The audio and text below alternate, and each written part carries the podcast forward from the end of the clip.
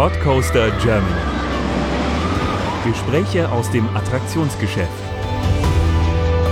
In Kooperation mit parkerlebnis.de. Acht Mazes und über 200 Darstellerinnen und Darsteller.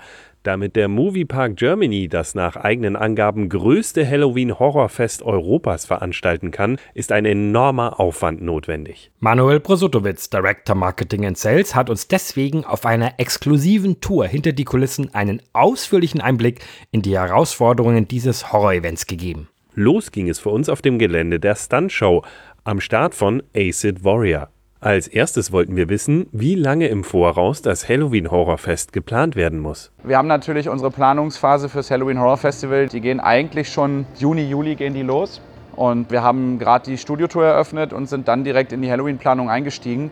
Da war ja natürlich Corona nach wie vor noch großes Thema, ist es natürlich immer noch. Für uns ist es immer schwierig, dann so weit vorauszuschauen, weil wir natürlich sehr dynamisch in den Entscheidungen auch der Politik sind und auch der lokalen Behörden, die dem dann unterworfen sind. Und insofern haben wir gesagt, Insidious war tatsächlich gar nicht mehr so beliebt. Am Ende des Tages war es die Maze, die am wenigsten besucht war im letzten Jahr und im Jahr davor. Zeigt natürlich auch, dass so eine Maze und auch eine IP sich dann irgendwann auch mal abgenutzt hat. Und jetzt haben wir hier aus der Not eine Tugend gemacht und haben dann beschlossen, dass wir zumindest natürlich mit einer Outdoor-Maze erstmal auf der sicheren Seite sind, auch in puncto Corona. Wir haben natürlich deutlich höhere Restriktionen für die Indoor-Mazes als für die Outdoor-Geschichten. Und so kam die Idee zu sagen, okay, Insidious ist nicht mehr so beliebt. Wir haben die Stuntshow natürlich, das gesamte Stuntshow-Set nicht in Betrieb aufgrund der Corona-Situation und aufgrund unserer, unseres Hygienekonzeptes. Also, was liegt dann nicht näher, als auch einfach das Set zu nutzen? Ich bin immer ein Fan von großen Kulissen und wenn man die abends schön anstrahlt, dann sieht das auch immer schön imposant aus. Und insofern haben wir dann mit dem Team gemeinschaftlich entschlossen, hier eine Maze zu bauen, einen Outdoor-Parcours zu bauen.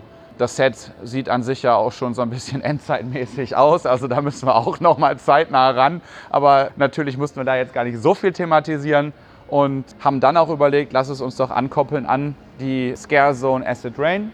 Deshalb halt auch Acid Warrior. Da haben wir uns noch ein bisschen an Ninja Warrior orientiert. Ne? Wir hätten gerne noch ein bisschen mehr Sachen mit eingebaut, aber da muss man natürlich auch mal dem TÜV Rechnung tragen, dass es nicht zu heftig wird, weil dann ist es natürlich auch dunkel und wir haben auch schon den einen oder anderen hier liegen gehabt. Insofern muss man immer diesen gesunden Mittelweg finden zwischen der totalen Fantasterei, die man eigentlich gerne umsetzen möchte und aber auch wirklich einem normalen, sicheren, operativen Betrieb. Aber ich denke, das ist uns hier ganz gut gelungen. Und insofern haben wir den Parcours hier gebaut. Es geht auch wirklich mal eine Motorradrampe rauf und runter, aber wir können das gerne mal einfach ablaufen. Dann zeige ich euch das mal. Das ist ja tatsächlich bei all diesen Outdoor-Maces leider immer der Fall, die leben eigentlich erst mit der Dunkelheit. Ne? Light kills, sagen wir immer so schön, da ist was dran. Aber hier geht es zum Beispiel auch auf Zeit. Also wir waren jetzt da vorne, da ist die Pre-Show. Kurze Pre-Show, also was heißt Pre-Show? Einfach kurze Safety, kurze Erklärung, worum es geht. Wie alle Maces hat ja auch die eine Storyline. Damit wir das auch ankoppeln können an Acid Rain, ist die Idee, dass die da vorne feiern ja die Überlebenden mit unserem DJ und das muss ja alles von Strom und Generatoren gespeist werden und äh, die, die Generatoren drohen auszugehen und ein paar Brave People müssen hier raus und müssen die Generatoren wieder starten. Und natürlich lauern überall die Zombies. So, das heißt, hier geht es auf Zeit. Hier ist es so ein bisschen wirklich wie Ninja Warrior. Du musst diese äh, versteckten Buttons drücken, die dann letztendlich die Generatoren starten. Gibt es nachher auch eine positive Quittierung. Wir haben das jetzt ganz oft auch schon gecheckt und durchlaufen. Es gibt eine bestimmte Zeit, in der du das schaffen musst. Und zwar wichtig, dass wir so eine Art Interaktion schaffen, ja. weil dieses stupide, passive einfach nur erschreckt werden, wir merken einfach, die Leute wollen immer ein bisschen mehr. Ne? Chupacabra, krabbeln über die Brücke und keine Ahnung, im Dunkeln. Da ist schon mehr Interaktion gefordert und deshalb kommen solche Geschichten auch immer besser an. Und deshalb haben wir uns jetzt hier dazu entschieden, wirklich zu sagen, okay, wir machen so einen kleinen Hindernisparcours, die Leute müssen es durchlaufen. Es gibt dann auch nochmal entsprechende Musik, die ein bisschen Stress aufbaut und da muss man wirklich auf Zeit hier durch und die Dinger buzzern. Hier ist es so, dass wir tatsächlich die Gruppen relativ klein halten, um das Erlebnis dann auch entsprechend gewährleisten zu können, also maximal fünf. Ne, es geht ab zwei los bis vier bis fünf Personen. Dann machen und, wir auch schon einen Cut. Und die sind wirklich eine Gruppe, die dann wirklich die Und die sind eine Gruppe und die müssen dann durch, weil wir können zum Beispiel auch technisch ist es so, dass erst der mittlere Button, der dritte, der released erst hier vorne mhm. wieder, sodass wir auch wirklich dann einen entsprechenden Durchfluss garantieren können und äh, dass die sich auch beeilen müssen. Deshalb sind auch unsere Darsteller hier überall und treiben die auch ein bisschen an. Kannst du den ne? dritten Button vergessen oder sowas? Geht das überhaupt? Kannst du, aber dann haben wir einen Darsteller. Der drückt ihn dann, weil sonst am Ende des Tages wird das ganze genau. System natürlich auch ein bisschen gechallenged. Das wollen wir natürlich auch nicht. In jeder Maze haben wir so zwischen 15 bis 30 Darsteller, je nach Größe der Maze. Hier sind wir bei ungefähr 20 Darstellern auf der Fläche. Und dadurch, dass das ja so ein bisschen auch Parcours ist, die bewegen sich auch mit den Leuten, die stellen sich dir auch mal in den Weg. Es soll ja auch so eine Art Hindernisparcours sein und die Zombies sind dann auch die Hindernisse oder ein Teil der Hindernisse. Wir haben das extra ganz bewusst jetzt gewählt, dass wir natürlich auch den Backstage-Bereich nutzen, um einfach auch eine entsprechende Länge zu kreieren. Und es sieht natürlich im Dunkeln nachher mit dieser ganzen Holzkonstruktion, sieht das natürlich alles auch schon richtig Endzeit aus. Hier ist dann einer dieser Button, also im Prinzip dann auch mit Schwarzlicht, sodass die Leute das auch sehen. Das wird auch in der Pre-Show nochmal erklärt. Das sind die Generatoren dann. Die sind auch dann immer mit diesem roten Blinklicht, sodass jeder auch wirklich weiß, wo er hin muss. Weil wir haben auch schon in den ersten Tests gemerkt, die Leute laufen einfach dran vorbei. Ja. Also, na, du bist natürlich auch in deinem Tunnel. Du willst hier schnell raus. Da wird ein bisschen Stress und Druck aufgebaut. Aber das ist dann der erste Button. Dann gibt es auch hier wieder eine positive, äh, positive Quittierung. Ne? Und dann geht es halt weiter. Interaktive, was ihr macht. Ich glaube, die Laser, also das Laser Maze war Genau, schon, ne? genau, Secrets of St. Elmo. Das äh, war ja ursprünglich auch geplant als Ganzjahres-Maze, äh, auch im generischen Parkbetrieb. Und äh, ja, da kam natürlich dann Corona. Insofern war das dann die Eröffnung dann wirklich auch erst zu dem äh, Halloween Horror Festival im letzten Jahr. Aber äh, da ist es natürlich auch mit Interaktion. Es kommt halt auch cool an, ne? weil du einfach die Geister abschießen kannst und auch da durchgehst. Dann haben wir noch zusätzliche Darsteller mit reingepackt in die gesamte Szenerie. Und sowas erfreut sich halt größter Beliebtheit. Ne? Es ist halt immer, die Leute wollen auch ein bisschen was machen. Ne? Dieses ganz Passive ist es so. Also ihr würdet das auch weiter verfolgen, so dieses Interaktionskonzept so ein bisschen, weil es habt ihr eigentlich schon zwei, eigentlich haben wir es genommen. Ja, mal gucken. Ne? Es ist, Interaktion bedeutet ja auch immer ein bisschen Einbußen in der Kapazität. Das muss man auch ganz ehrlich sagen. Ne? Eine große Maze, wo ich wirklich große Massen durchschleusen kann, ist natürlich auch immer notwendig im Portfolio eines Horror-Events. Wir werden es ausbalancieren, aber wir merken, dass natürlich immer so ein paar Besonderheiten, die man mit einbaut, dass das immer besser ankommt als eine reine Scare Maze. Eine gute Scare Maze bin ich immer dabei, brauchen wir auch, brauchen wir auch im Portfolio. Da kann man sicherlich auch mal dran arbeiten, dass es auch andere Scares gibt, als immer nur irgendwie mit einem Napf an einem Zaun entlang zu hauen oder irgendwie um die Ecke zu kommen. Da gibt es wirklich auch viele gute Beispiele, was man da nochmal machen kann. Also wir werden dann eher dahin gehen bei diesen großen Scare Maces, dass wir auf jeden Fall die Effekte nochmal anpassen werden und die Möglichkeiten der Scares für die Darsteller. Und ansonsten werden wir aber auch eine Balance schaffen, dass wir natürlich auch nochmal interaktiv weiter verfolgen werden. Ne? Also das kann am Ende des Tages alles sein. Ne? Also wir sind ja keine großen Fans hier im Park von Virtual Reality, aber da gibt es auch ziemlich coole Konzepte und äh, man kann man irgendwann auch mal in die Richtung gehen. Ne? Also gibt viele Ideen und viele, viele Optionen. Aber dieses Jahr ist dann eher für uns so eine Art Überbrückungsjahr, weil wir natürlich jetzt mit der Studiotour bisher das größte Investment in der Parkgeschichte getätigt haben, zumindest seit wir zu Parkes Leonidos gehören. Und insofern ist jetzt quasi für uns einfach der Fokus schon auf Halloween im nächsten Jahr, wo wir dann wirklich hoffentlich wieder auf ursprüngliche größere Budgets zurückgreifen können und auch einfach wieder mehr Manpower haben, weniger Restriktionen und dass wir das 4D-Kino wieder mit reinnehmen können und all diese Sachen, die eigentlich dazugehören, um das Portfolio auch wieder deutlich zu erweitern. Ne?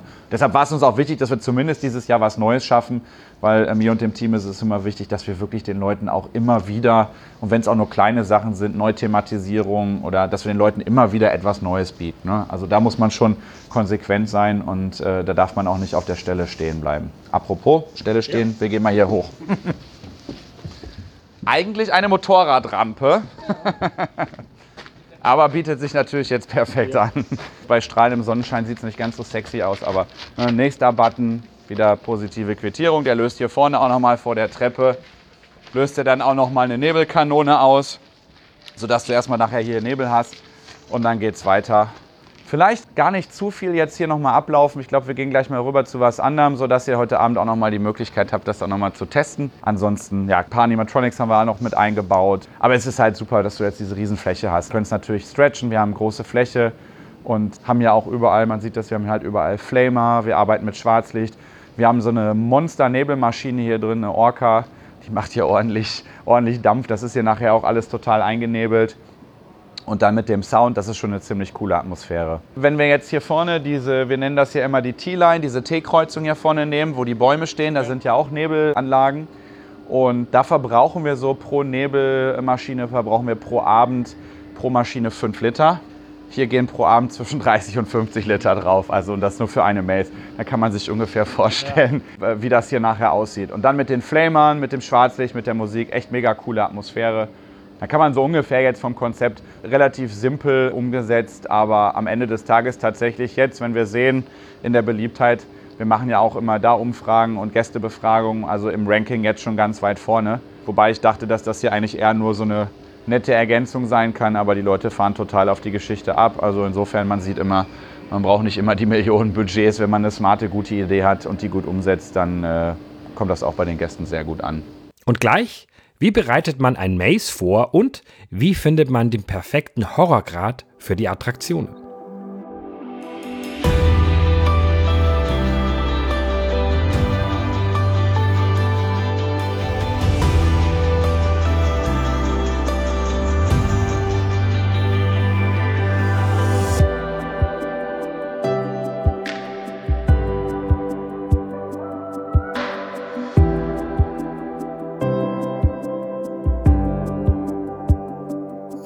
Die Horror Mazes im Moviepark werden monatelang geplant und oft getestet. Wie kommen die Macher auf den perfekten Horrorgrad? Nicht zu heftig, aber auch nicht zu lasch. Das haben wir auf unserer Tour hinter die Kulissen Manuel Brosotowitz gefragt.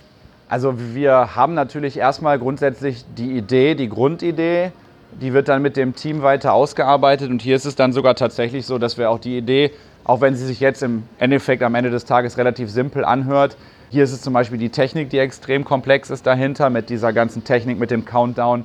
Das wird dann immer weiter feingetunt, ne? bis wir dann wirklich irgendwann mal da sind. Wir haben erstmal grob solche Sachen, die werden dann im Vorfeld einmal abgeklebt, dann läuft man das mal ab, damit man eine Zeit hat, damit man eine Kapazität hat. Ne? Auch da muss man ja immer nachjustieren. Wir können jetzt natürlich auch nicht eine Maze bauen, wo wir nur 200 Leute pro Stunde durchkriegen. Ne? Solche Tests machen wir am Anfang und dann ist das wirklich ein laufender Prozess von der Idee, bis wir dann wirklich irgendwann auch mal die Darsteller abends einladen und dann mit den Darstellern hier auch Proben machen, üben und gucken, okay, was können die jetzt verbessern. Ne? So erster Abend, das war dann auch nochmal für die mit Gästen Testlauf, wo wir dann auch nochmal so eine Art Quality Control machen, wo wir dann mit den generischen Parkgästen dann in der Attraktion sind und immer gucken, okay, jetzt wir hatten jetzt die Idee, dass der da um die Ecke springt, aber der Gast erschreckt sich gar nicht, weil er das vielleicht schon erwartet. So, und dann justieren wir sogar nochmal nach im laufenden Betrieb, positionieren die Darsteller um in der Regel kriegt der Darsteller aber, und es sind ja wirklich viele Darsteller, die hier schon seit sehr, sehr vielen Jahren bei uns arbeiten, die haben natürlich schon gutes Gespür. Und ich sage mal, nach ein, zwei Wochenenden hat sich das so gut eingespielt, dass die selber schon merken, okay, ich muss die Position wechseln, ich muss was anderes machen. Die Freiheiten haben sie. Jede Maze hat einen Teamleader und die Teamleader, die machen das dann auch nochmal mit den Kollegen. Ne? Und so haben wir dann für uns mit dem Halloween-Team, sitzen wir dann mit den Teamleadern zusammen und dann kriegen wir Feedback von den Darstellern, also dass das dann auch alles ein bisschen strukturiert ist. dann sagen die, hey, die Darsteller haben die und die Idee, und in der Regel sind das wirklich immer sehr gute Ideen und dann setzen wir die auch um. Man kann wirklich sagen, man ist nie bei so einer Maze oder generell bei einer Halloween-Attraktion, man ist nie auf den Punkt am ersten Abend so, dass es hundertprozentig final und fertig ist. Das muss man einfach so sagen, weil das lebt von der Atmosphäre, zum Beispiel mit dem Nebel. Die ersten zwei Tage war es halt so warm, dass der Nebel immer weg war. Hm. Dann haben wir einen Tag gehabt, da war halt wirklich, das ist ja auch mal eine Geschichte mit dem Luftdruck, je nachdem, was haben wir für eine Witterung im Außenbereich. Dann war der ganze Nebel hier tutto komplett und die sind alle überall vorgelaufen. Also man muss natürlich dann auch immer gucken, okay, was haben wir für äußere Umstände, die wir berücksichtigen müssen, wie müssen wir das Licht dann wieder anpassen und insofern ist es immer wirklich ein ständiges Feinjustieren. Das machen wir wirklich in der Regel sogar tatsächlich jeden Abend. Wir gehen wir durch alle Mazes durch, machen Quality Control und gucken, was können wir noch verbessern, was kommt gut an, was funktioniert. Also tatsächlich sehr langer Prozess aber absolut notwendig, ne? weil am Ende des Tages, wir haben hier vier Stunden Halloween und äh, die Gäste, die die Maces dann durchgebucht haben, die wollen natürlich gerade jetzt, wo die Maces auch mit Upcharge angeboten werden, wollen die natürlich auch das entsprechende Erlebnis haben und dann sind wir das natürlich auch dem Gast schuldig, dass wir auch da sehr viel Wert auf diese Qualitätskontrollen legen und auch wirklich gucken, dass wir immer wieder nachjustieren und immer wieder nochmal mehr optimieren, um wirklich das maximale Erlebnis nachher am Ende des Tages da rauszukitzeln. Und kannst du durchgehen, ohne dass du dich erschreckst? Na, sagen wir mal so, sie machen sich schon immer den Spaß, wenn sie sehen, wir kommen mit Gästen oder Partnern und laufen durch die Attraktion durch, weil sie genau wissen, also ich liebe Horrorfilme und ich, es ist einfach auch mein Thema und mein Genre. Aber ich lasse mich auch gerne erschrecken. Also ich lasse mich auch drauf ein. Also man darf jetzt auch nicht zu abgebrüht sein und ich finde es auch schön, wenn sie mich dann mal kriegen und ich glaube unsere Darsteller ebenso. Also ja, das eine oder andere Mal springe ich auch schon mal um die Ecke und äh, lasse mich aber auch gerne erschrecken, weil letztendlich Nichts ist auch blöder und langweiliger für einen Darsteller, der sich hier wirklich zwei, zweieinhalb Stunden in der Maske äh, schminkt, fertig macht, sich echt ein geiles Kostüm ausdenkt. Und da machen die wirklich, die, also das, das ist immer der Hammer. Ich bin immer wieder begeistert, wie kreativ unsere Mitarbeiter da sind. Und die legen da so viel Wert drauf und die, die packen da so viel Passion rein. Und dann ist eigentlich nichts schlimmer, als wenn da ein Gast vorbeiläuft und so ne, macht er einen auf cool. Also es ist ja auch unser Business. Die Gäste wollen ja auch, und das merken wir auch, der Großteil der Gäste möchte erschreckt werden. Und deshalb wenn sie mich kriegen und sie kriegen mich wirklich, dann ist das auch ein ehrlicher Erschrecker. Und dann haben sie sich das auch verdient und das schaffen sie auch, ich jetzt nicht sagen sehr häufig, aber sie schaffen es schon, das auf jeden Fall. Man weiß natürlich, wo die Kollegen sind. Aber äh, spätestens abends, wenn der Park abgeschlossen wird und hier keiner mehr im Park ist und wenn dir dann nochmal jemand über den Weg läuft, dann passiert es auch. Dann, dann äh, kriegen sie mich auch auf jeden Fall. Ist auch schon ein paar Mal passiert. Ja, man muss dann nur immer, wenn man nicht damit rechnet. Das ist, äh, ist glaube ich, immer der, der Schlüssel zum Erfolg. Wie viele Leute sind denn neu in der Regel dabei? Wir haben tatsächlich linear durch die letzten Jahre haben wir eine Wiederkehrerquote von 70 Prozent. Wir müssen immer nur einen kleinen Gap von 30, knapp 30 Prozent der Mitarbeiter füllen. Und wir haben wirklich auch die Darsteller, die teilweise schon seit Anfang an, wir haben wirklich Darsteller, die von Anfang an dabei sind. Wir haben ja so eine Art Monster College und auch in den Castings, die sind immer mit dabei. Und die trainieren dann auch die Neuen. Ne? Dann kriegen die die Schminktipps und allein schon beim Casting, ne, dann sind die auch mit dabei, zeigen, wie sie das am besten machen können, wie sie es optimieren können. Und das hilft uns extrem. Ne? Also wir können ja gar nicht immer bei bis zu 280 Darstellern wirklich an jedem Darsteller immer so zeitnah dran sein, dass der alles vollumfänglich von, von uns mitbekommt. Dafür brauchen wir die Kollegen und das Team. Und das ist ein großes Geschenk, dass wir so viele Wiederkehrer haben und so viele gute Wiederkehrer, die wirklich dann auch helfen, das Qualitätslevel auch für die Neuen extrem schnell nach oben zu ziehen. Wie lange dauert das College so ungefähr? Ja, in der Oder- Regel sind es so zwei bis drei Tage intensives Training. Wir splitten das auch auf. Ne? Zum Beispiel, wir haben jetzt ja, das werdet ihr nachher auch sehen, wir haben zum Beispiel auf der Straße, wir haben jetzt die Slider, das ist total cool, ne? die wirklich dann über die Straße gleiten und äh, sich dann wirklich in die Leute reinschmeißen. Hi Olli! So, Olli startet jetzt hier schon mal gleich alles. Der guckt nämlich schon mal, dass die ganzen Maschinen und so laufen. Ja, die denken sich auch verrückte Sachen aus und dann trainieren die das und dieses Slider- Slider-Training, das haben die halt wirklich auch schon über, über ein paar Wochen gemacht. Ne? Dann, weil das ist dann schon wirklich, du hast so, so äh, Knieschoner und so Feuersteine an den Händen und dann musst du dich wirklich echt, du kannst dich auf die, richtig auf die Straße schmeißen und dann unter die Leute kannst du so durchrutschen. Das ist schon cool. Sowas bedarf natürlich dann intensiverem Trainings, aber in der Regel so zwei bis drei Tage. Wir haben dann auch nochmal eine Maskenbildnerin vom WDR hier, die dann auch wirklich die Leute trainiert, wenn sie sich nicht schminken können. Andere übernehmen das dann auch in Teilen, weil wir haben ja auch verschiedene Bereiche. Jede Scare-Zone hat ihren eigenen Green Room und da sind dann auch die Darsteller und diese ganzen Wiederkehrer und die, die Kollegen, die schon viele Jahre da sind, die sind auch in jedem Bereich verteilt, sodass sich das Wissen gut spreadet über das ganze Event. Und dann kann man das auch zeitlich gut, gut abstimmen, weil man darf ja nicht vergessen, alle Darsteller, die wir hier haben, die haben alle einen ganz normalen Job. Ne? Also da ist wirklich quer durch die Gesellschaft alles dabei. Vom Kindergärtner, Kindergärtnerin bis zum Polizisten, Anwalt, Werbetexter, also TV-Spot-Vermarkter, das ist alles dabei. Und das macht es vielleicht auch ganz spannend, diese Mischung. Und die können natürlich auch immer nur dann, wenn sie ihren normalen Hauptjob dann beendet haben. Gerade habe ich noch einen Kollegen getroffen, der hat sich jetzt tatsächlich vier Wochen Urlaub genommen. Die nehmen auch ihren ganzen Jahresurlaub, das muss man auch ehrlicherweise sagen. Da sind auch einige Verrückte dabei. Und das spricht natürlich dann zum einen fürs Produkt, zum einen aber auch für die Liebe zum Park, zum Team. Ja, das ist wie eine kleine Familie. Ne? Die sitzen da, die essen zusammen, die gehen abends noch feiern und das ist, das ist toll. Also dieser Zusammenhalt im Team, der ist echt großartig und der wird natürlich von Jahr zu Jahr stärker und haben sich auch wirklich ganz viele langjährige Freundschaften gebildet. Und das ist für uns als Park natürlich grandios, ne? weil besser kann man es nicht haben. Die motivieren sich selber und die haben natürlich auch extrem Spaß an dem, was sie tun. Und äh, bevor ich jetzt drücke Excel-Listen rauf und runter kalkuliere, kann ich lieber hier die Leute erschrecken. Muss man auch der Typ dafür sein, aber ich glaube, da haben die ihre Passion gefunden. ja, würde ich sagen, den Rest heben wir uns gleich natürlich mal wirklich für den Abend auf, wenn es dunkel ist, damit ihr es dann auch wirklich mal live erlebt und wir nicht zu viel spoilern jetzt. Gehen wir mal weiter zum, zum Wald. Welche Rolle spielt das Storytelling, also die Geschichte hinter den Mazes im Moviepark? Und wie sieht es mit einer übergreifenden Geschichte aus, wie sie zum Beispiel der Europapark bei Traumatica hat? Das erfahrt ihr gleich.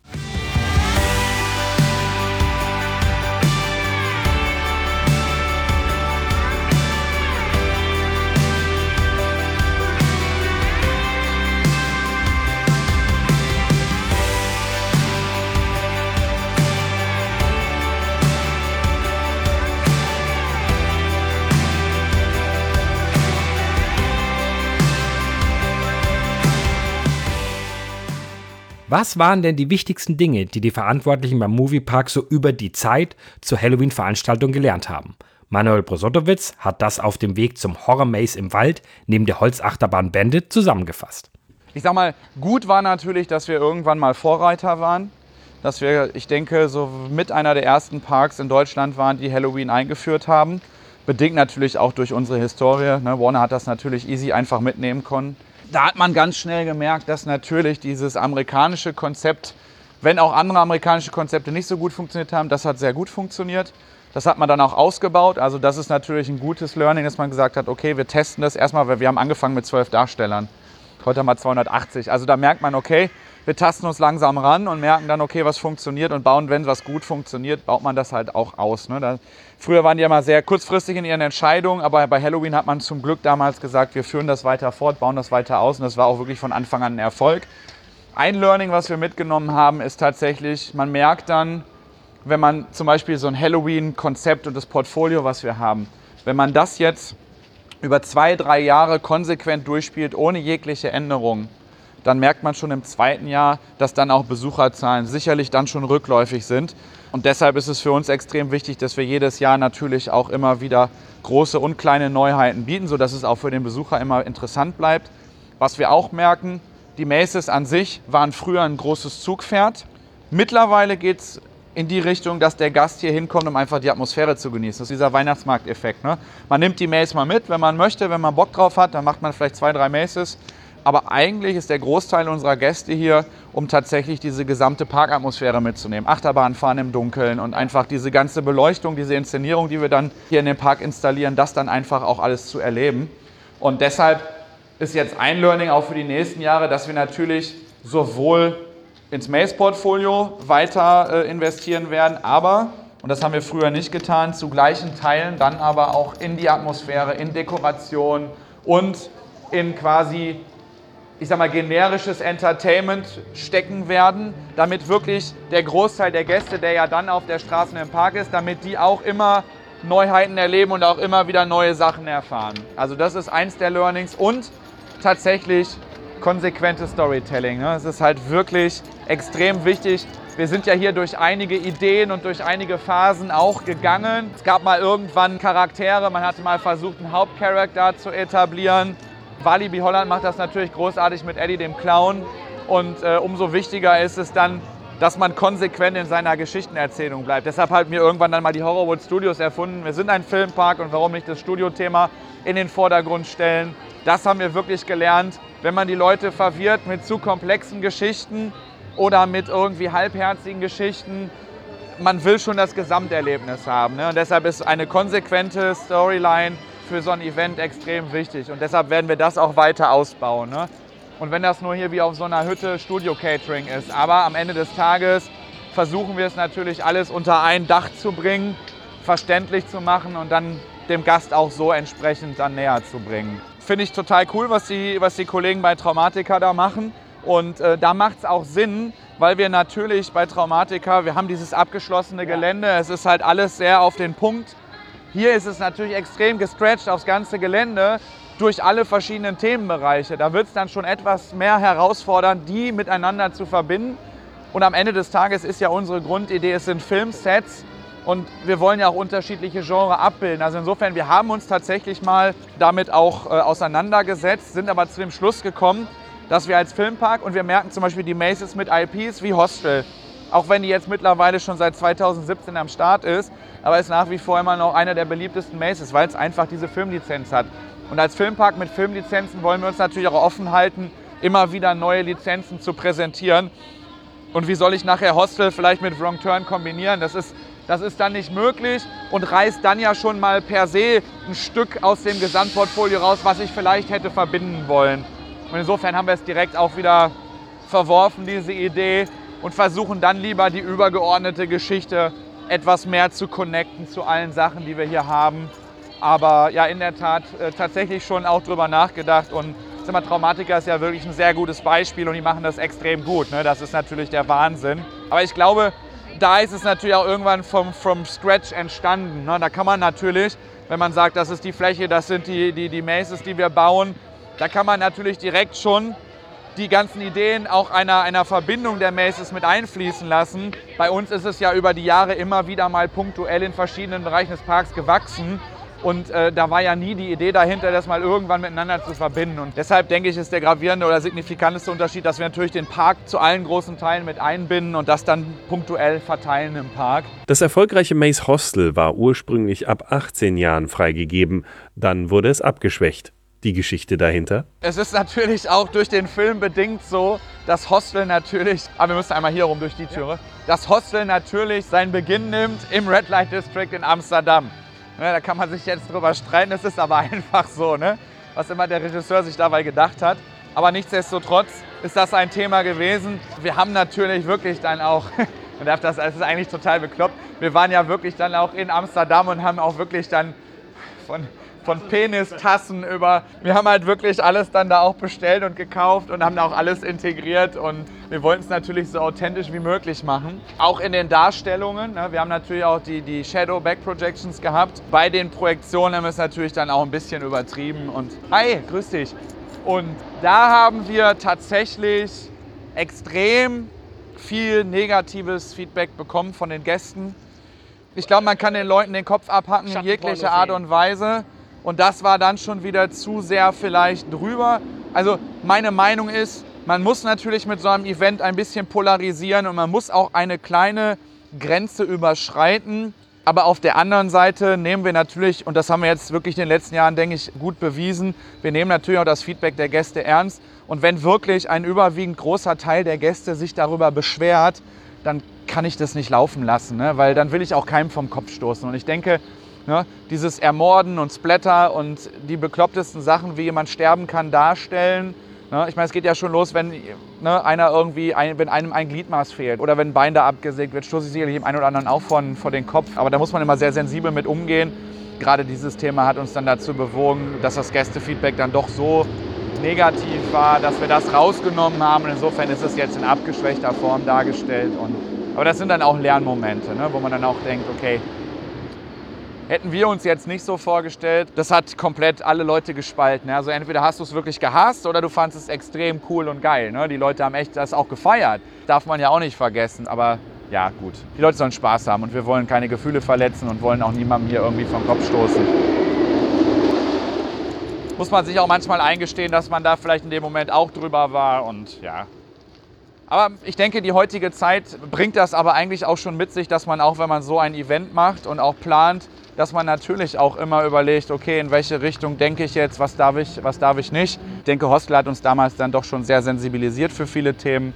Man kann es nicht allen Leuten recht machen. Ne? Dem einen gefällt Halloween, dem anderen nicht. Ne? Auch Gewaltdarstellungen führen immer wieder zu Diskussionen. Aber letztendlich, dadurch lebt das Halloween Horror Festival und die Leute, die hier hinkommen, die wissen, worauf sie sich einlassen. Und ich denke, da kann man auf jeden Fall dann aus dem Vollen schöpfen. Und äh, das ist halt der Inhalt dieses Events immer der schmale Grat zwischen ne, leicht die Grenze überschreiten, aber trotzdem noch. Ups. Geht schon los. Geht schon los, da wirft einer mit irgendwas nach uns. Ja, äh, hier stehen wir jetzt vor der Campout Maze im Wald hinterm Bandit.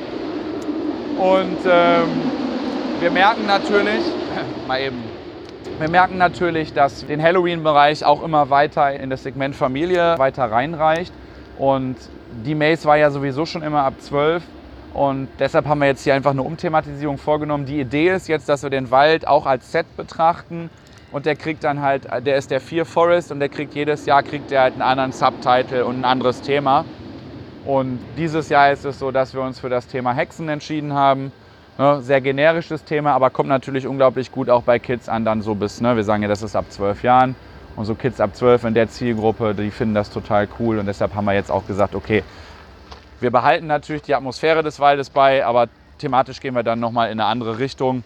Es startet dann auch alles relativ ne, mit dem Gemüsebeet, der Kräuterhexe und ja, also wir haben jetzt alles neu arrangiert, neu umgestellt und neue Props noch dazugepackt. Aber die Wegführung und alles, äh, das bleibt so bestehen. Ne? Nur die ganze Technik, die kommt dann am Ende des Jahres, kommt die wieder raus. Und was, wenn es jemandem zu viel wird? Wie geht der Park denn damit um? Nach einer kurzen Pause gibt es die Antwort dazu.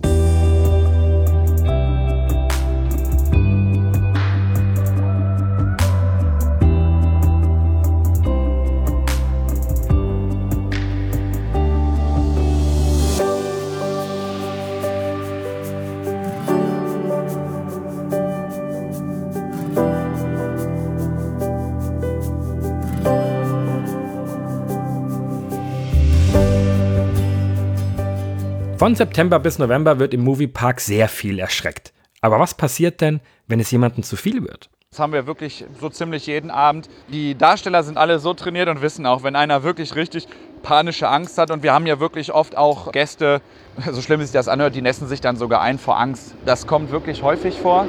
Und, äh, oder dass sie Nervenzusammenbruch bekommen, kommt auch sehr häufig vor. Da sind die Mitarbeiter über die Jahre, also die werden zum einen schon speziell in dem Training geschult, wie sie mit diesen Gästen umgehen und sind aber auch über die Jahre so sensibilisiert, dass sie schon genau merken, okay, wer will erschreckt werden, wer, wie, wie reagiert der oder wer hat wirklich panische Angst. Ne? Und da haben wir aber wirklich ganz gute Erfahrungen gemacht, dass die Mitarbeiter so empathisch reagieren und sofort schon die Gäste aus einer Gruppe identifizieren können, wer dann wirklich richtig Panik hat. Und dann führen wir die auch aus den Maces raus und wir haben ja auch in ganz vielen Bereichen der Maces haben wir natürlich auch schon allein sicherheitsbedingt überall Notausgänge.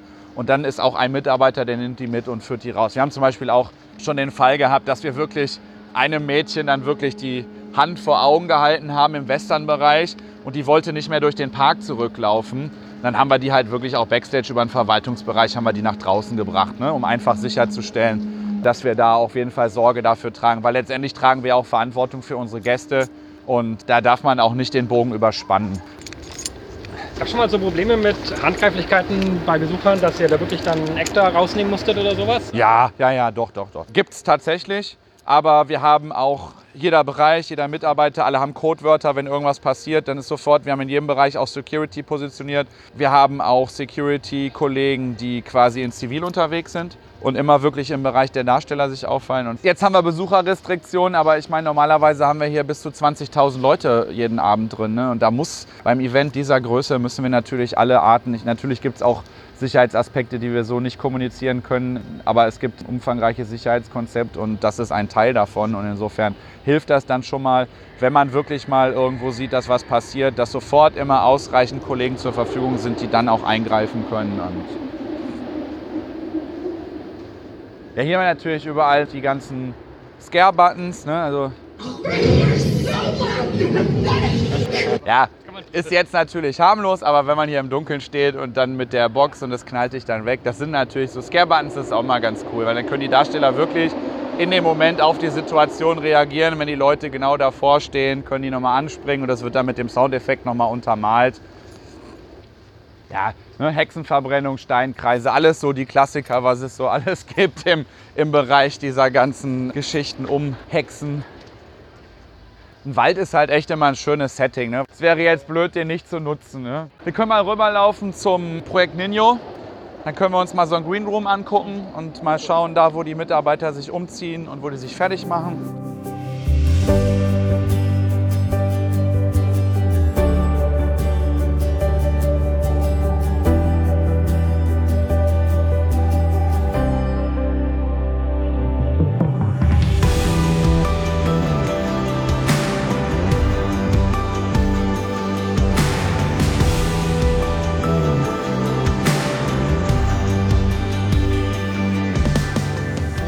Nicht nur die Mazes sollen im Moviepark das Fürchten lernen, auch die freien Bereiche und sogar eine umthematisierte Attraktion. Manuel Prosotowitz über die Umgestaltung der brandneuen Achterbahn Moviepark Studio Tour.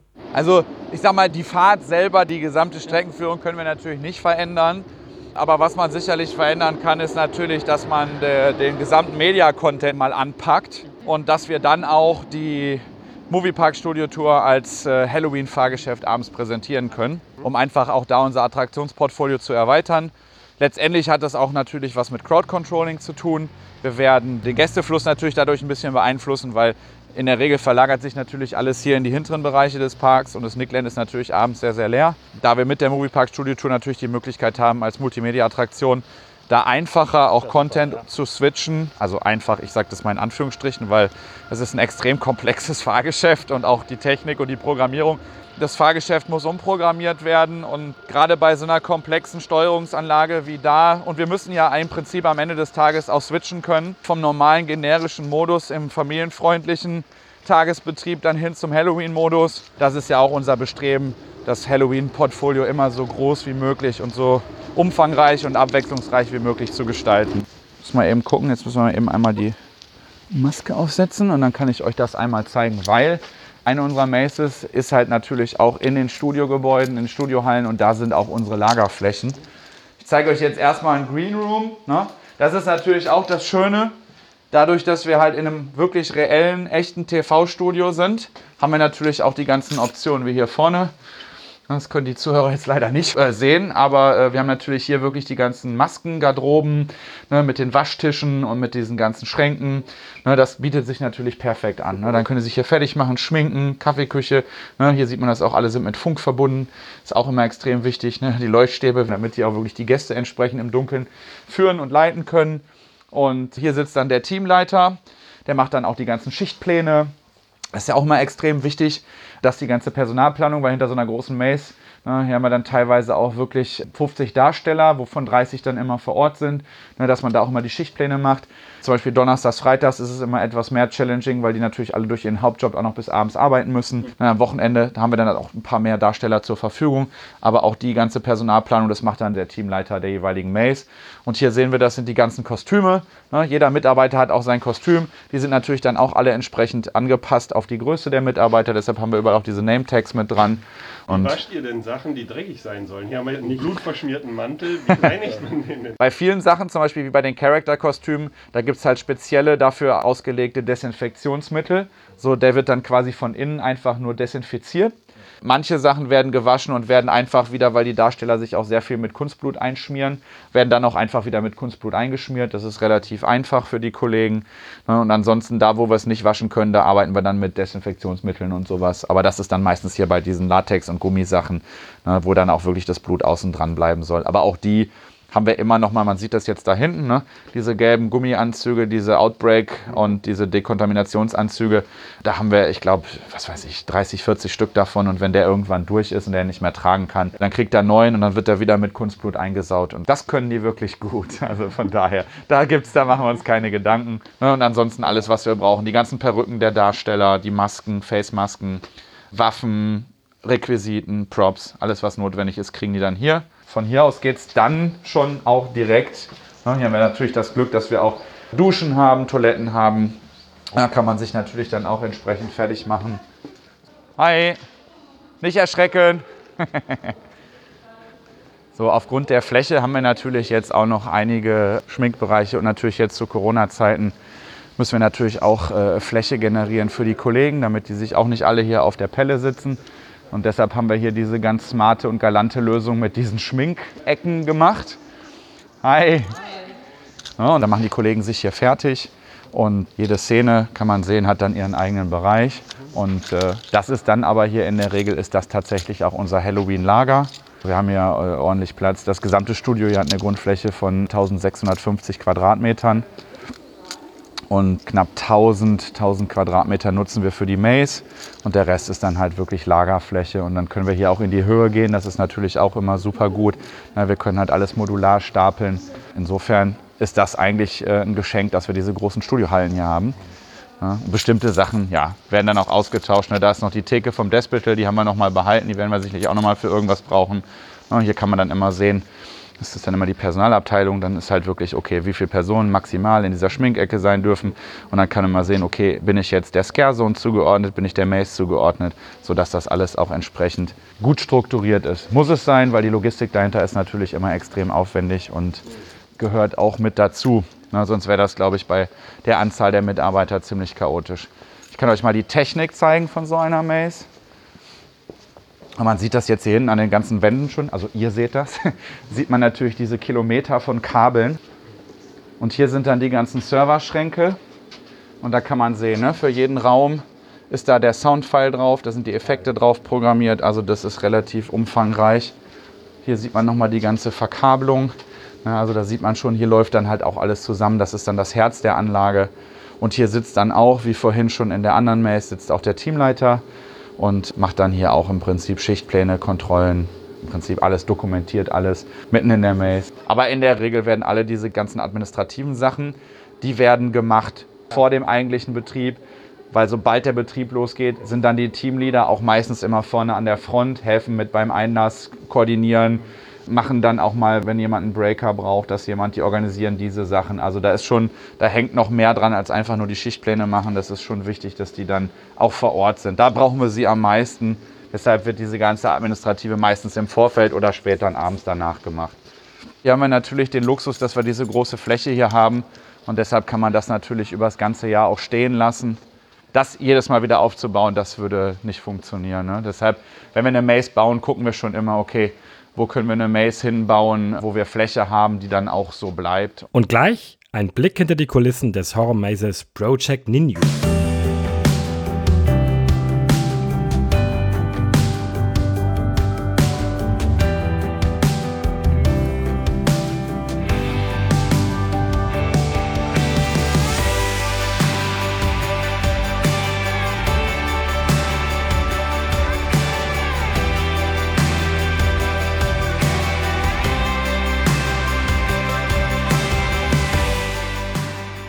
Ja, so ein bisschen der Grundgedanke der Maze ist ja auch hier, es geht halt um dieses Jugendserum und die Firma, die das produziert, ist halt Projekt Ninjo. Wir wollten das so ein bisschen, diesen Tokyo-Punk-Style wollten wir haben, ne? deshalb ist das auch so ein bisschen asiatisch angehaucht und Ninjo beruht auf der Geschichte dieser Meerjungfrau, die natürlich da in der Mythologie für die ewige Jugend steht. Wenn man sie isst, ne, dann ist man ewig jung und das ist so ein bisschen der Grundgedanke dieser Maze. Nur, dass sie natürlich keine Meerjungfrauen essen, sondern dass es hier eine Führung ist durch die Laboratorien und dass dann irgendwann aber auch die Gäste verschwinden. Hier gibt es dann halt auch, das ist uns auch immer ganz wichtig, wenn wir so eine Geschichte erzählen, dass wir die Gäste erstmal in so ein ganz cleanes Environment bringen und dann, dass man wirklich sagt, okay, erstmal ist alles normal. Man denkt eigentlich, man hat die Erwartungshaltung, ich gehe in ein Haunted House, aber finde erstmal alles normal vor. In der Regel halt auch wirklich etwas konträrer. Ne? Bei Hostel ist es diese Partyszene, Amsterdam, erstmal holländische Musik, man macht Spaß, man hat äh, Party und irgendwann kommt dieser Switch, dass man dann wirklich in diesen Splatter reingrätscht und dann wirklich auch da was äh, entsprechend erlebt. Und das machen wir dann hier auch. Ja, das Lustige ist, man kann sich natürlich auch hier mal mit so kleinen Easter Eggs, ne, alle Kollegen, die hier mitgearbeitet haben, ne, inklusive meiner Wenigkeit, haben sich natürlich dann auch irgendwo ein bisschen immer verewigt. Das ist halt auch cool. Wir haben es ja mit Immerscore zusammen gemacht, das ganze Sounddesign.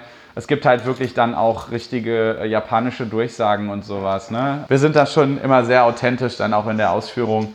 Auch diese ganzen Content-Geschichten, ne? das ist halt wirklich alles, was man so kennt, um das einfach auch nochmal futuristischer und, und, und ein bisschen geheimnisvoller zu gestalten. Ne? Diese ganzen Laborszenen mit den Beamern,